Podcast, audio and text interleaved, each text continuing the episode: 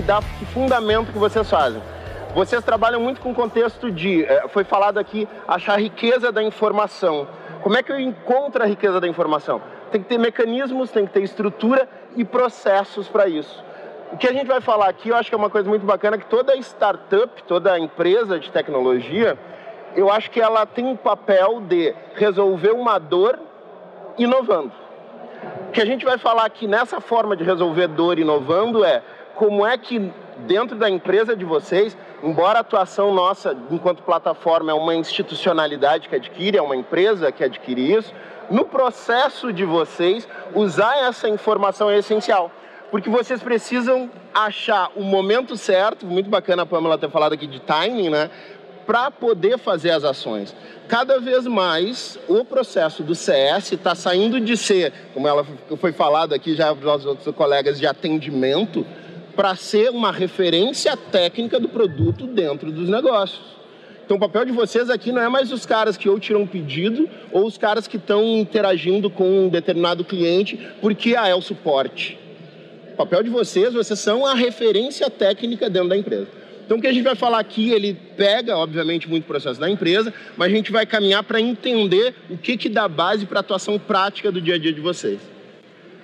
Acho que essa foto aqui é bacana, né? É, o que, que a Apple tem que as outras não têm? Acho que todas as empresas gostariam de ter o engajamento, a, a, a o early adopter, a, a, a pegada de, de é, líder ou liderança da marca, de evangelização que os usuários têm. Eu, eu, particularmente, eu sou o cara ainda Samsung Android, tá? Eu sei que vocês vão querer me matar, mas tudo bem.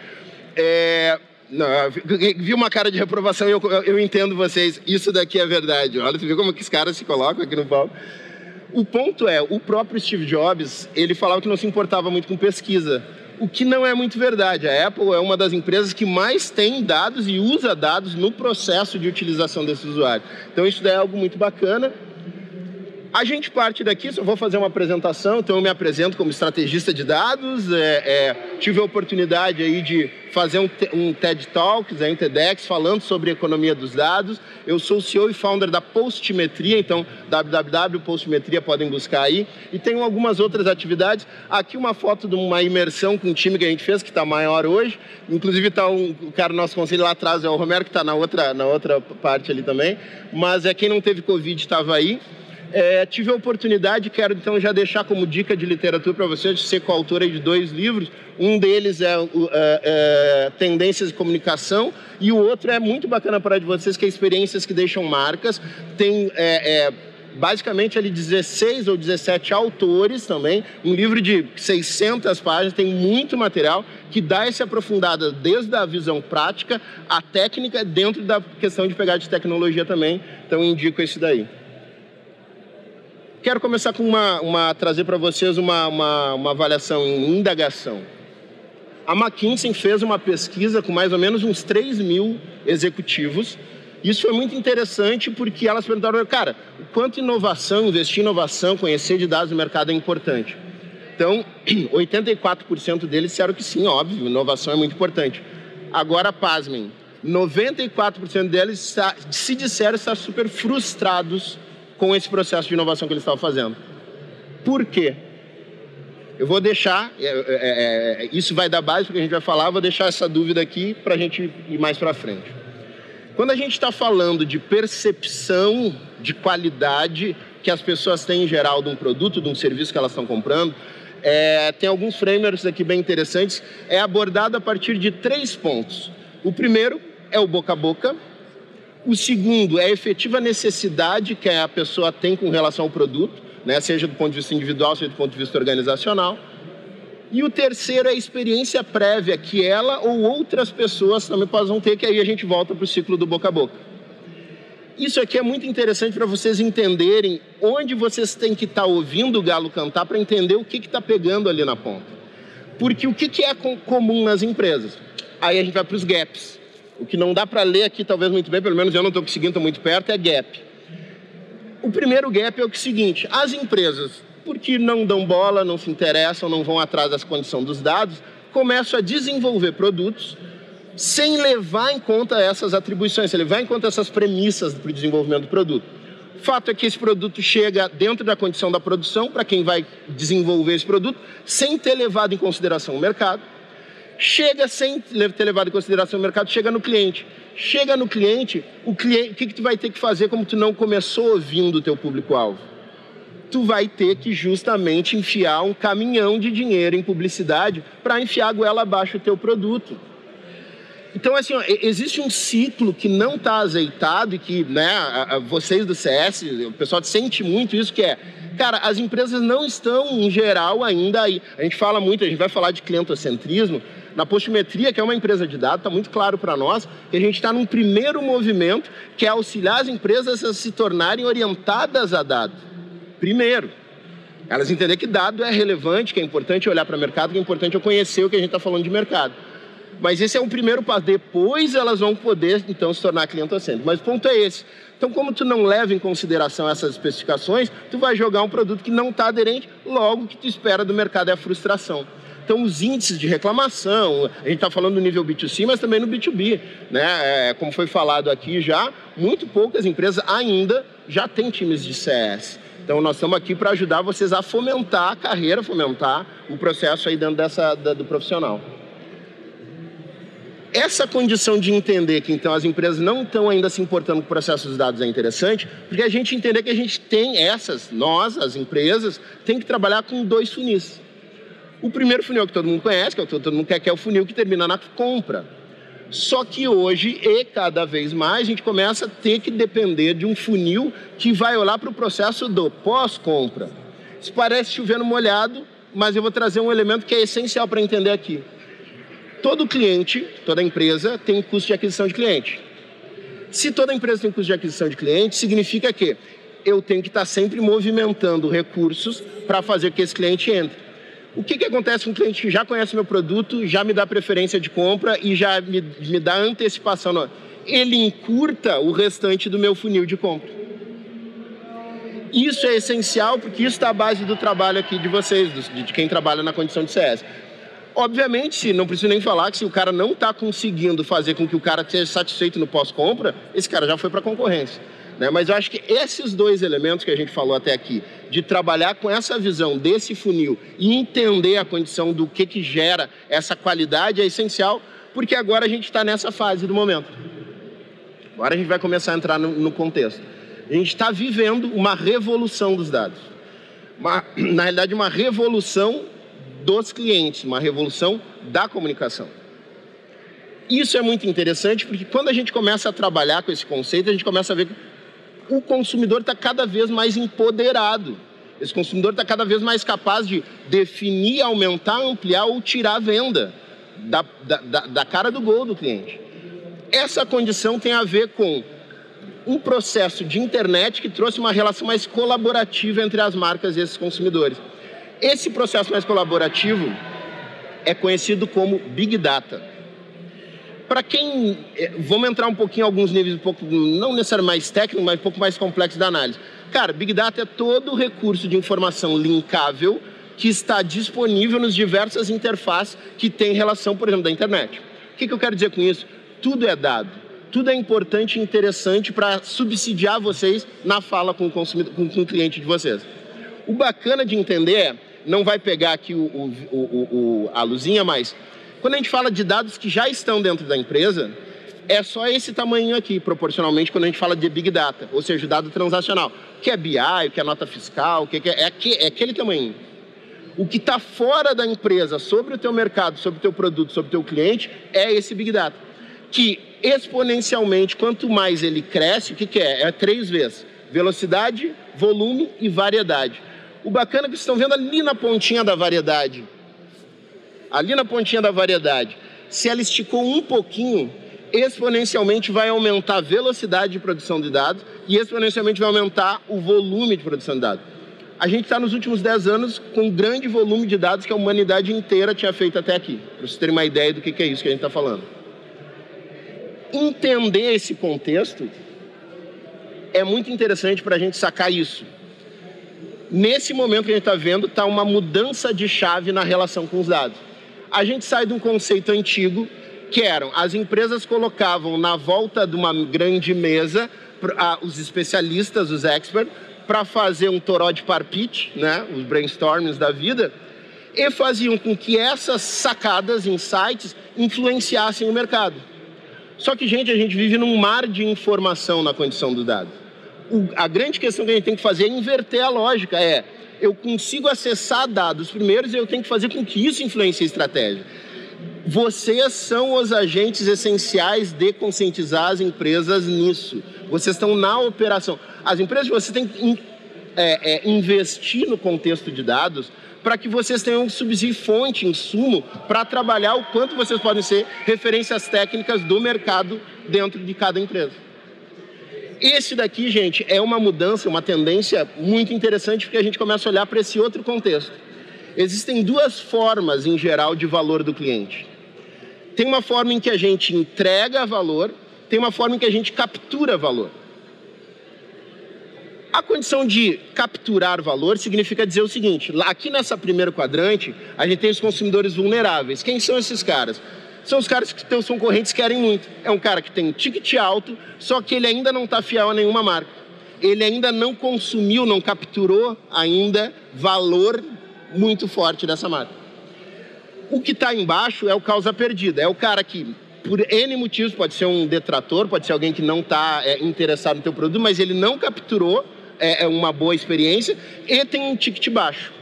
Esse cara, fato, em geral, a gente tenta administrar ele, né? Se ele não está gerando muito custo, a gente vê o que vai fazer com ele. Tem um outro que é o chamado free rider. Esse cara é o quê? É o peixe urbano, é compras coletivas, por quê? Ou é o cara que só vai comprar com desconto. Esse cara não, ele está ali por causa do desconto. Entendeu? Então ele não vai é, capturar muito, ele não está preocupado em capturar muito valor, ele está na conveniência pura e simples dele. Isso é essencial para vocês entenderem onde é que está em cada um desses quadrantes o consumidor estrela. Cara, porque aquilo que a gente falou da Apple é o consumidor estrela que vai trazer. Esse é o cara que divulga a marca, esse é o cara que é o early adopter, esse é o cara que consegue trazer é, feedback do ponto de vista quando a marca está errando, mas o feedback construtivo para apoiar. Gente, isso acontece em todos os setores, B2B e B2C. Então é essencial a gente entender essa visão desses quadrantes para classificar como é que a gente está trabalhando ou que meta a gente tem para transformar esses clientes vulneráveis, os free riders, em consumidores estrela. Falamos de dados, de Big Data. Esse daqui era para ser um GIF animado, né? Eu acho que ele congelou com a boca meio assim, parece que espirrar, mas tudo bem. Uh, o ponto é que é, ele vai dizer que Houston, we have a problem. Por quê? Porque a gente fala para caramba de Big Data e eu vou dizer uma coisa para vocês. Lembra a questão lá da pergunta que a gente fez no início? Por que, que os caras não estavam satisfeitos? Tem um item essencial aí que tem o nome de contexto. Eu vou fazer, eu vou fazer, eu estava pensando, eu vou fazer esse trocadilho. Existe uma grande diferença entre um bando de dados e um banco de dados. Isso é brincadeira, mas assim, tem todo o processo não necessariamente um consumidor que, por exemplo, navegou num site do, da plataforma, clicou nos mesmos botões, converteu na, na mesma página, é, é, ou na, na rede social que deu tantas curtidas ou fez tantos comentários, não necessariamente esse cara está no mesmo momento de relação com a marca que uma outra pessoa que está mais satisfeita, ou que tem um outro processo. Entender esse momento de vida e o relacionamento com a marca é essencial aqui. Quando a gente começa a falar, isso daqui foi um dado que um, dessas maluquices que eu tinha feito, a gente fez duas titulações de mestrado, o cara nerd pra caramba, mas assim, é, isso me chamou muita atenção. A gente fala pra caramba de Big Data, mas na prática só se usa 20%. Por... Tudo que vocês já ouviram falar de Big Data, não, não é possível, não, é isso. É só 20% do potencial desses dados. O que, que se usa então? O chamado dado estruturado, conhecido como Analytics. Esse Analytics, ele é tudo aquilo que vem de uma interface web já podendo ser quantificado. Ah, então aquilo que eu falei, navegou tantos, clicou em tantos, converteu e tal. Isso tudo é um dado que já vem pronto. Só que isso é só 20% do Big Data. Tu tem um outro 80%, que é o chamado dado não estruturado que é um conteúdo de um formato muito mais complexo, que é texto, é áudio, é vídeo, é imagem, é uma série de produções em termos de conteúdo que é muito mais complexo de tu trabalhar só de levando para uma correlação estatística ou uma análise matemática dentro do processo. Eis que a gente começa a falar dessa questão das empresas. O que, que acontece em função disso dentro dos negócios? Qual é a dor das empresas?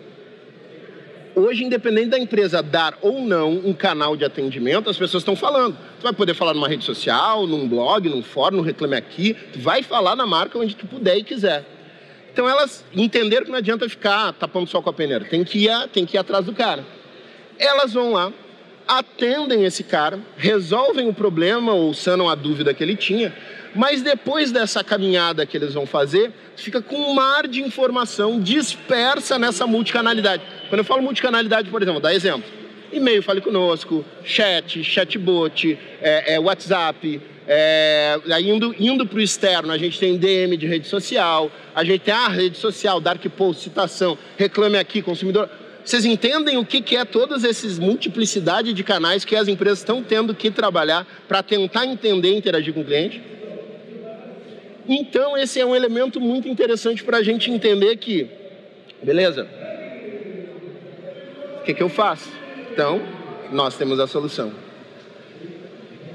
O que a gente fez aqui, gente, já foi validado. A Postimetria trabalha aí, vamos dizer, com é, é, médias e grandes empresas em geral. A gente já monitorou mais de 700 marcas. Elas vêm diretamente mais de 100 clientes né, diretos.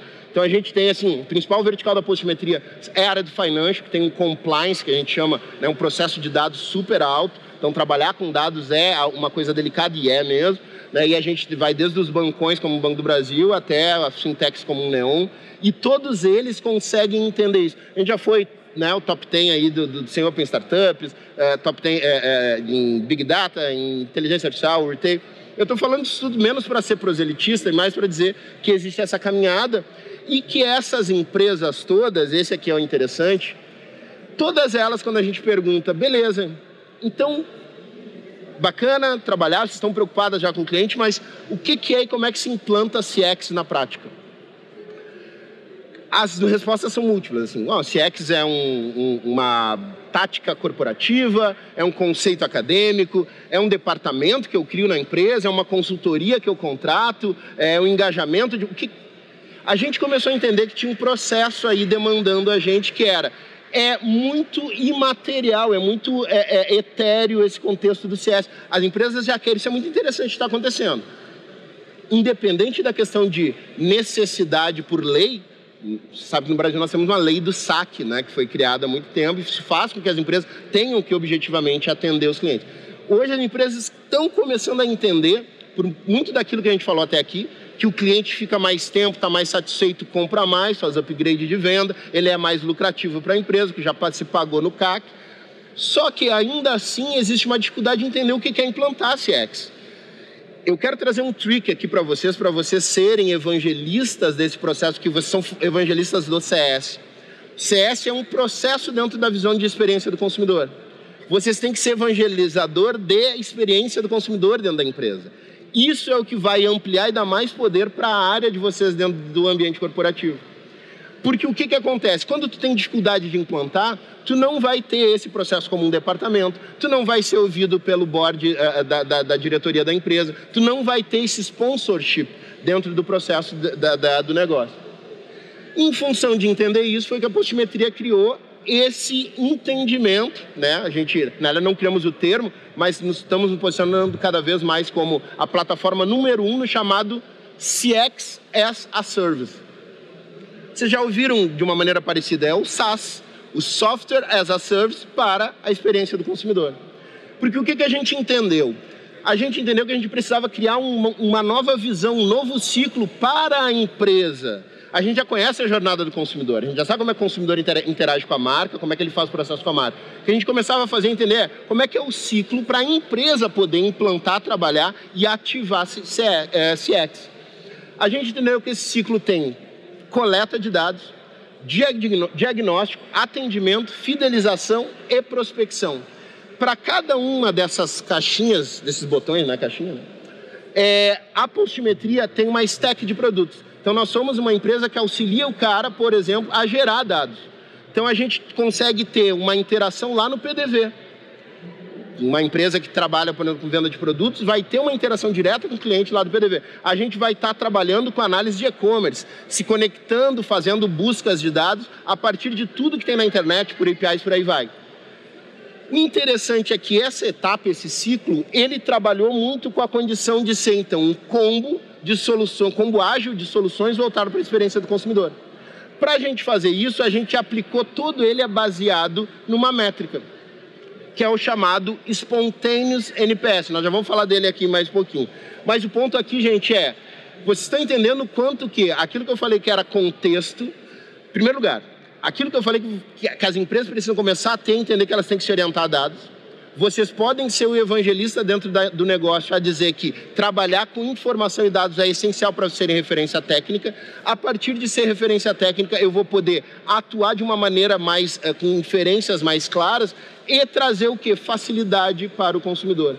Facilidade para o meu cliente. Se eu, eu não tenho como trazer facilidade se eu não sei qual é a dor dele, se eu não sei o que, é o problema que esse cara está enfrentando no mercado, se eu não sei o que, é o tipo, perfil de avaliação que ele tem dentro dos consumidores dele. Nesse sentido, a gente consegue então trazer um pouco mais de conhecimento profundo e um detalhe. Já foi falado aqui na condição do CS que ele é importante para gerar receita.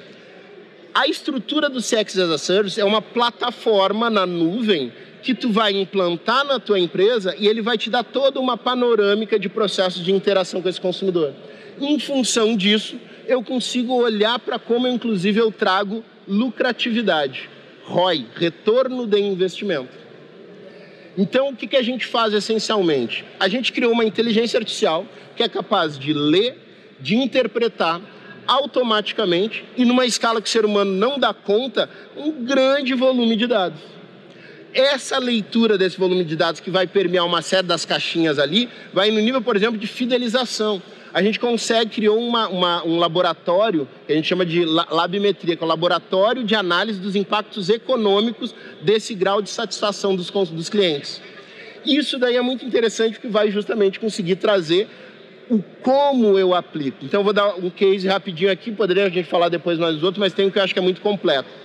A UP, que é um banco digital do Cicred, eles, o Cicred nos contratou quatro meses, três meses antes da UP que sequer estar no mercado. Então a gente viu todo o processo acontecendo. O que, que aconteceu aqui que foi bacana? Quando eles entraram no mercado, eles não tinham nem marca, né? Mas eles já estavam lendo toda a performance da concorrência. Então a gente começou a ver como é que os concorrentes dele atuavam. Eles entraram no mercado nadando de braçada em cima do conhecimento de mercado hoje é tão bacana que dentro da área do, da, da UP, a variável espontâneos NPS virou justamente um item de uh, uh, participação de resultados. Então, olha só como a empresa implantou efetivamente a condição da experiência do consumidor. Chega nesse nível de abordagem de entendimento. O que, que a gente faz então na prática? Essa centralização de informação. Vocês imaginam o seguinte: todos, todos os canais todos os canais que são dados, que têm dados não estruturados, seja, conteúdo espontâneo, descritivo, qualitativo, pode vir para dentro dessa plataforma, ser lido, ser trabalhado e virar subsídio para vocês para uso dentro do consumidor e do cliente. Esse é o ponto aqui que acaba sendo o CX as a Service.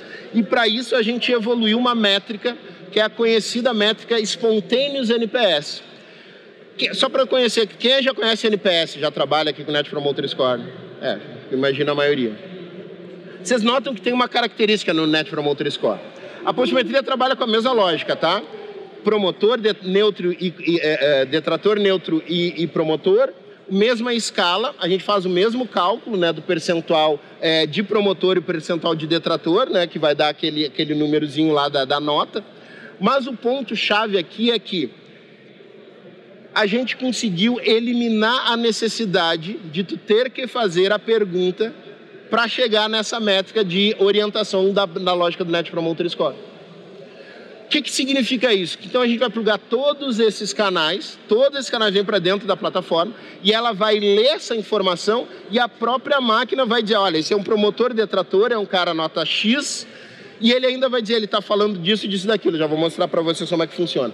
Isso é bacana porque quando a gente tem que enviar a pergunta do NPS, tu depende de duas coisas. Primeiro, de ter a informação, né? E segundo, de que o cliente retorne a pergunta respondendo. E isso não é nada simples. Então, quando a gente trabalha com esse dado espontâneo, a abrangência de dados, por isso a gente fala de Big Data, a abrangência de dados exponencia. Tá beleza, gente? Essa é a lógica. Então, tu elimina a dependência, tem que fazer a pergunta. Quem estava aqui já na, na apresentação anterior, foi falado ali quanto tem de viés no processo, da, às vezes, muitas vezes, da classificação e da nota.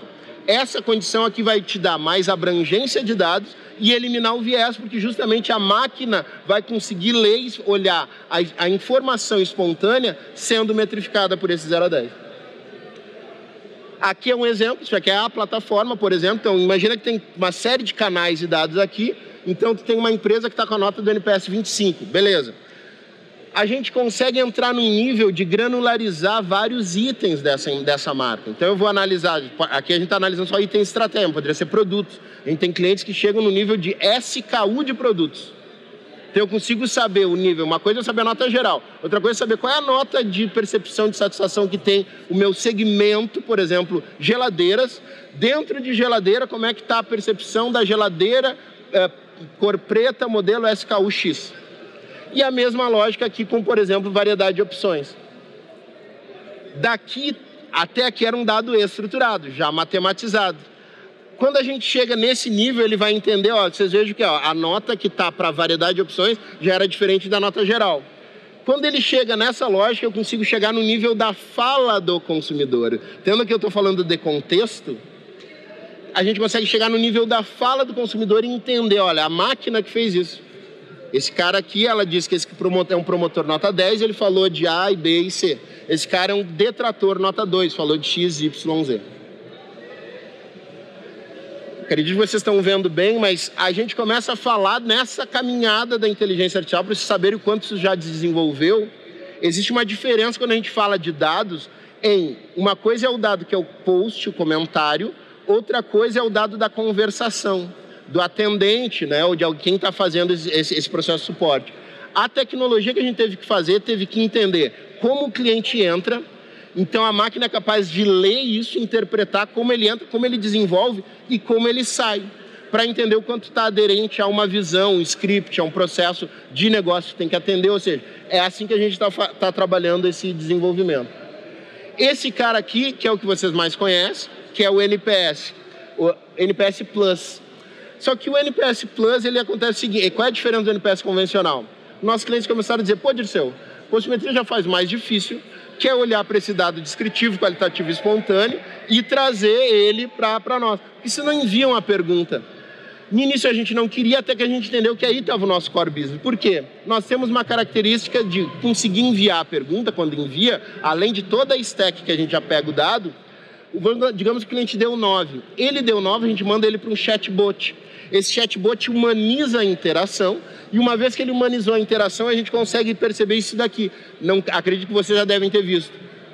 Cara, o cara foi lá, deu 9, só que na parte descritiva ele escreveu assim: olha, pô, compro de. Vão lá da Brastemp, compro de vocês há cinco anos, minha família inteira já comprou eletrodoméstico. Só que a última vez que eu comprei, eu fui um atendente lá, o tal de Dirceu, me tratou mal, não deu a informação que eu queria, um monte de coisa.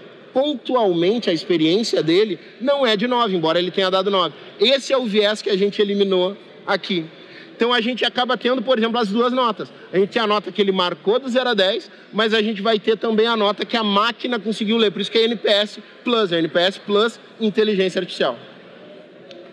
E aqui o produto é um dos mais aguardados, a gente às vezes vive numa bolha, assim, né, de, de, em termos de interação, que acha que os canais, que as pessoas não falam, mas tem muitos clientes que atendem muito por telefone ainda. Eu diria que em determinados mercados, 60% é atendimento telefone. A nossa bolha nos coloca a achar que o foco do atendimento é só digital. Mas o cliente, inclusive, tem uma tendência em tecnologia de a gente querer usar cada vez mais a voz. Então, o que tu não quer é ter uma relação que tu tem que ficar esperando, que tu demora. Então, mas a voz, ela cada vez mais vai ser um ativo.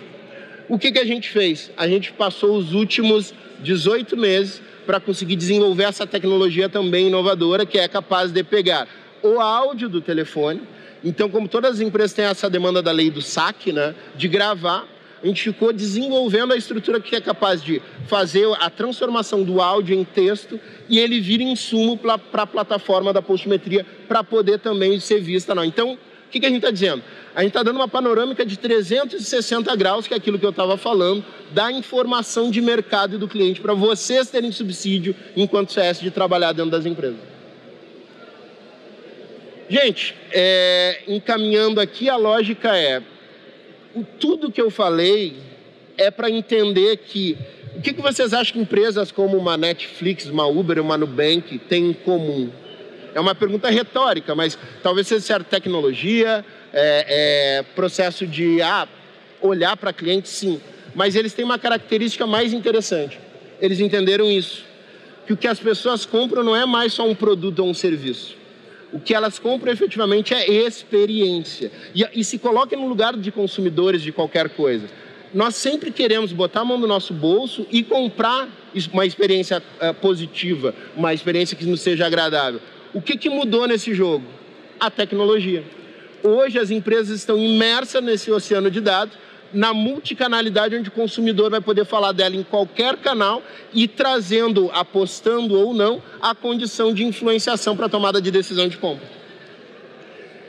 Isso é essencial para a gente entender o papel que vocês têm para essa manutenção da satisfação do cliente e de conhecermos as informações do mercado, porque até aqui a gente falou de, da própria empresa, mas existe essa mesma informação disponível do Big Data da concorrência. E esse processo de entender também, se se comparar e entender como é que está o setor do dado, é essencial como insumo de informação do trabalho de vocês. Gente, acessem a Postmetria, nós temos podcast, temos site, temos blog, bastante conteúdo. Muito obrigado pelo tempo de vocês e até aqui. Valeu. Valeu, Dirceu!